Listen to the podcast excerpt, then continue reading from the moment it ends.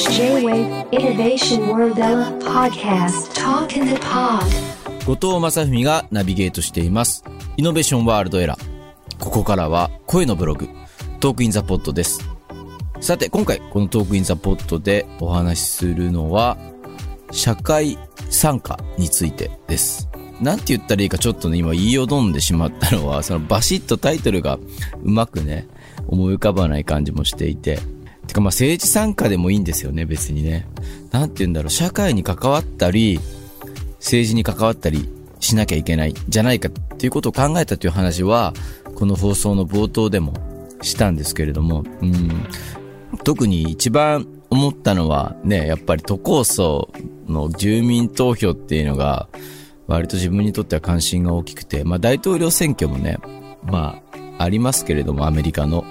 それはまあ自分たちの国に関わりがないことではないけれども、まあ、それより身近なね、そういう住民投票っていうのは、大阪の人たちもね、本当に賛成と反対が拮抗していて、みんな、それは自分たちの街を良くしようっていう人がまあ大体60%ぐらい投票率があって、60%強ですよね。6割の人がまあそうやって投票所に足を運ぶわけなんですけれども、その人たちが賛成と反対に分かれてこうね、多少分断されちゃうところとかが、どうなんだろう、まあ、政治手法としてどうなんだろうっていう疑問もありつつね、まあ、それは良くしようという提案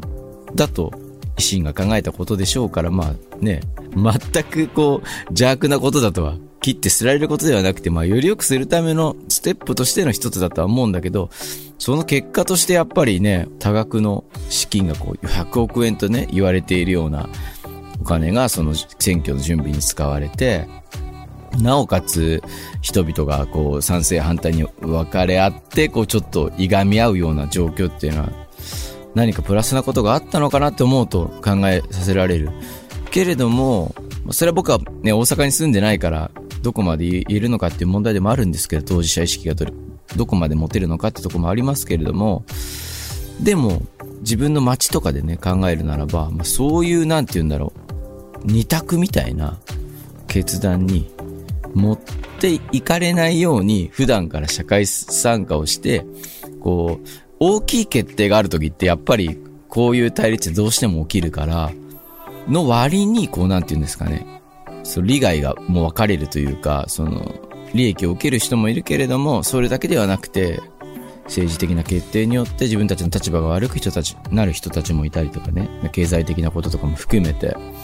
そう考えるとなんて言うんだろうな、そういう大きいチェンジではなくて、本当に自分たちの市民の、僕たち市民の活動、生活の中の細部から良くしていくような順番で全体が良くしていかないと、リスクが大きすぎると思ったんですよね。その大きな決定っていうのはこれだけリスクがあるんだって感じちゃったんで、やっぱりだから考え方をなんかトップダウンみたいな、上が大きな決断を持ってくるんじゃなくて、下から小さな問題提起がいっぱい積み上がって、少しずつ街とか組織もそうだと思うんですよね。バンドとかも本当に同じで、やっぱ大きな決断とかするときって追い込まれてるなと思うんですよね。例えば僕たちも有料配信ライブっていう決断をしてやりましたけど、本当に一発開催なんで、あの、スタッフのスケジュール、まあ一緒にね、共演してくれるバンドたちのスケジュールも考えると、今回の10月末の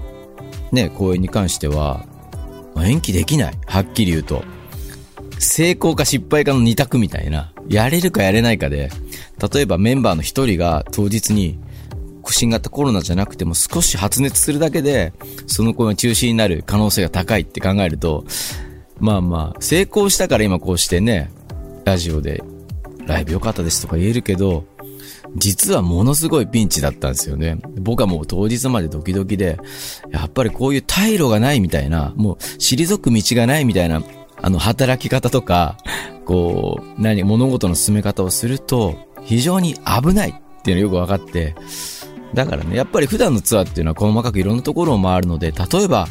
九州にいた時に調子が悪くなったら、まあ、その地区だけ延期して、他の地域のね、利益とかを回して、別の組み立て方をしましょうみたいな形で大きな損害が出ないように対処できたりするんですけど、まあ、やっぱりこれは考えさせられましたね。だから、普段から自分たちの暮らしに複雑さというか、何か一つの決定だけで揺らがないような生き方とか、そういう、まあ、政治に対してもそういうあり方を求めていかないと、本当にこう、大きなチェンジで、ね、困窮する人が増えたりするから、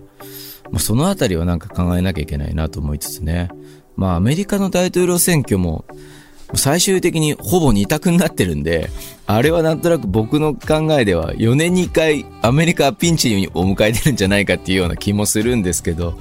でもなんかそうならないように長くやりますよね、彼らね、選挙戦をね。すごいいろんな候補が立って、民主党とかでもサンダースみたいなその社会主義者が立ったりとか、まあ、いろんなジェンダーを代表してる人、人種を代表した人が出てきて、まあその中で政策、こう、なんて言うんだろう、お互いのいいところを取り入れながらこう、進んでいくというかね、集会とかをやりながらね。あのあたりはやっぱりその、4年に一度のピンチを緩和するための何か制度なんじゃないかなっていうような考えもね、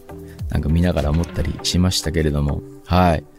そんな、えー、 Talk in the Pot、今回は、えー、そんなこと考えたっていうことを皆さんに話してみました。